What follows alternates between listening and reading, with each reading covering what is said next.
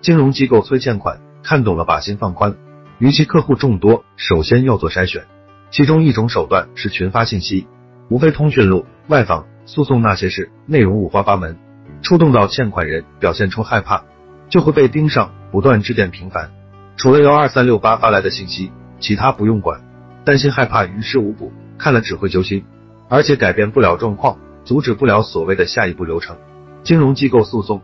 欠款人会收到幺二三六八发来的通知，不再居住，户籍所在地开庭，十五天内提出管辖权异议驳回，有条件要去，开庭前协商还款，不去只有债权人单方面诉求，缺席审理结果可想而知。要注意的是，就算收到幺二三六八的信息，如果只是显示验证码，也可以不用理会，目的也是施加压力。如果不放心，主动致电幺二三六八确认。接到催款电话，不清楚是客服还是委外第三方。询问所在部门和工号，没有明确答复就是第三方。一切为了业绩，没有权限解决问题，不要纠缠。对方明确表明身份，只是一面之词，表达还款意愿，同时说明顾虑，告诉对方需要致电客服确认过身份后再联系。在不忙的时候，主动致电金融机构，客服的回复才是实际情况。暂时偿还不上就诉说困难，想协商还款也是客服说的才算。这样处理没有逃避，合情合理。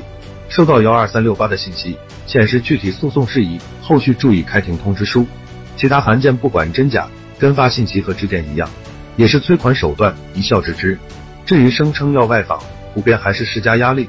爽快答应可以，强调确实困难，来了也一样。越表现出不害怕，反而越不会外访。就算来了，不敢乱来，坦然面对就可以。欠债要还，都有困难的时候，只是需要过程和空间。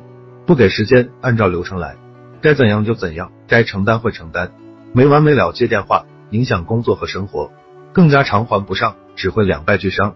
负债生活不易，要把时间用在努力工作、开源节流上。只要不放弃，迟早走出债务泥潭。感谢观看，欢迎评论交流。